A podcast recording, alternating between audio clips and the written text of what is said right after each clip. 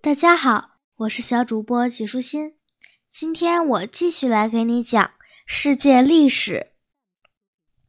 真正的城堡，你是不是觉得只是童话里才有城堡呢？你认为住在城堡这样的地方，只能是童话里的王子和公主吧？但是在大约公元一。千年时，城堡几乎遍布了欧洲各地。这些城堡不是童话中的那种城堡，而是真的里面可以住人的城堡。七百四十六年，罗马城陷落之后，罗马帝国如同剪碎的藏宝图，四分五裂。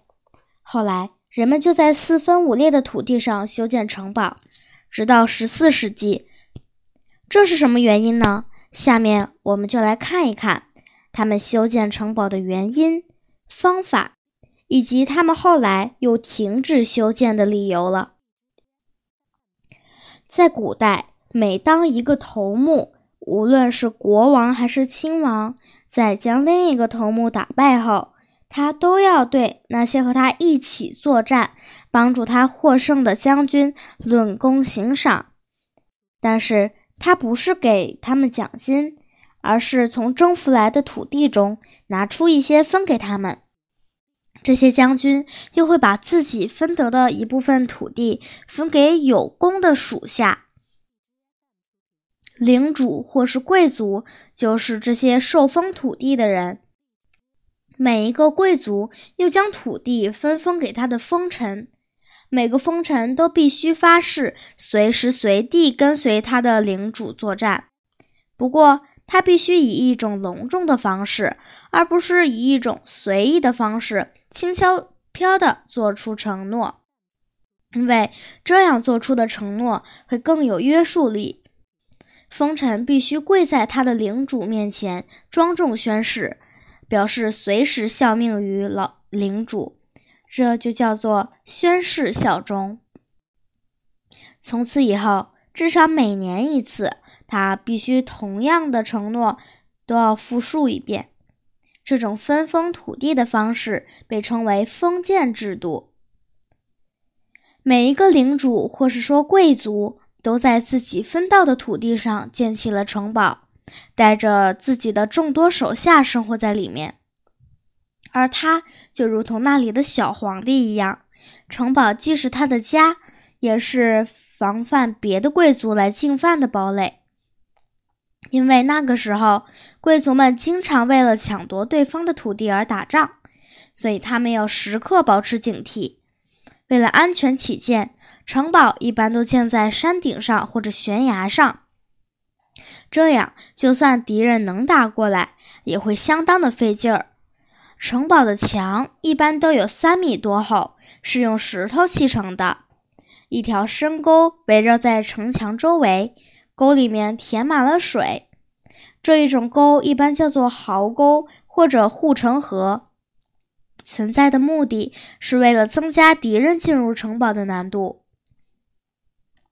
在不打仗的太平日子里，男人们就在城堡外耕种土地。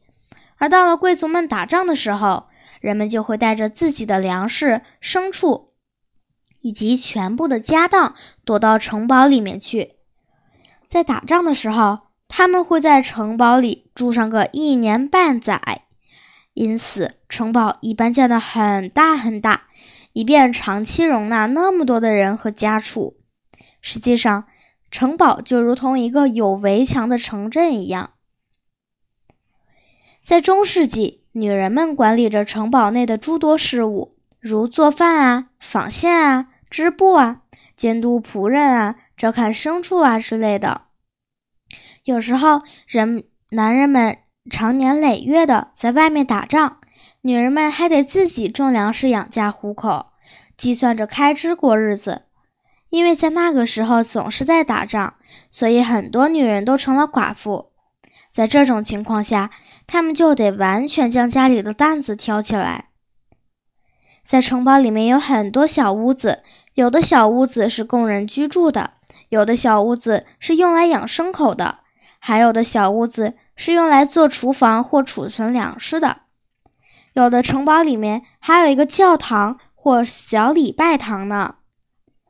而贵族领主自己住的房子是城堡里面最大、最好的房子，被称为要塞，意思是城堡中最坚固的部分。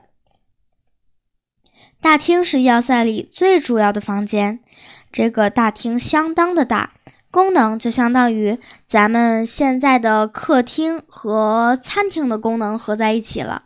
他们的饭桌实际上就是些又长又宽的大木板，吃饭的时候将东西放在木板下面，然后把木板搭在上面。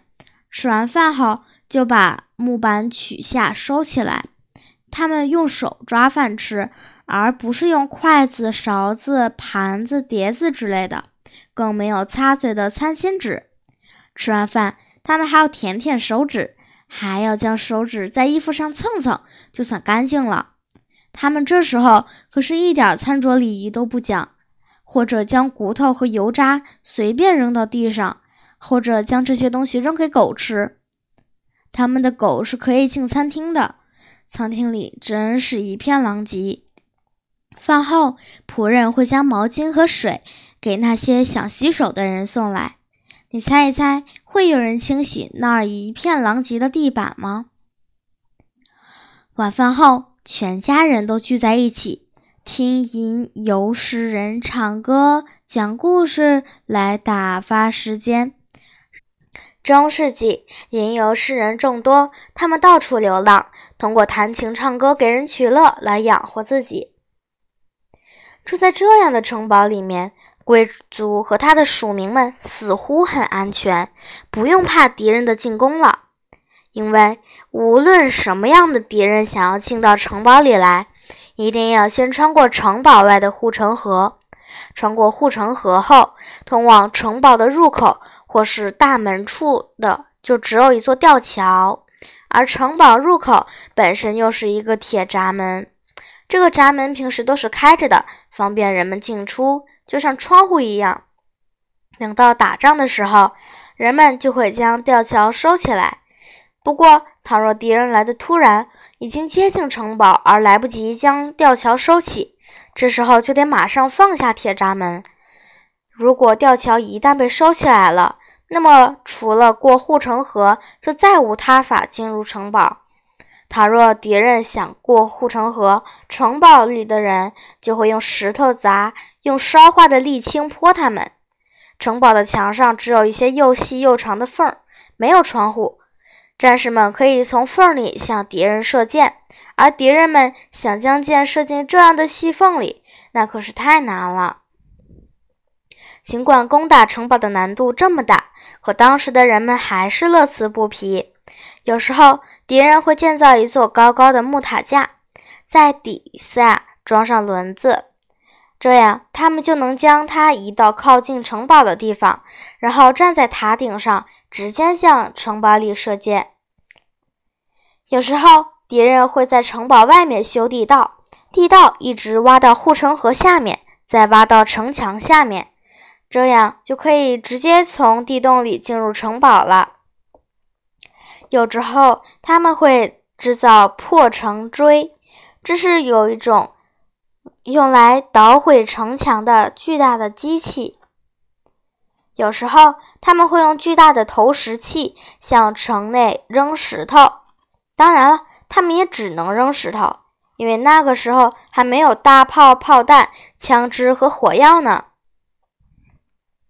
贵族和他的家人都是有钱的上等人。而那些手下人的生活并不比奴隶好多少。太平时期，大多数平民都在城堡外的土地上生活，这片土地叫庄园。贵族对平民很吝啬，给他们土地和其他一些东西少的不能再少。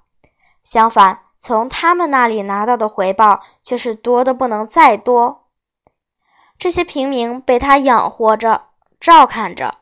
为的是这些人能能替他打仗，给他干活，就如同养马是为了打仗用，养牛是为了喝奶吃肉一样。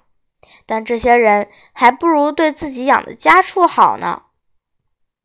平民们没日没夜的操劳，最后还要将大部分庄稼献给贵族领主，而他们自己则住在小木屋上。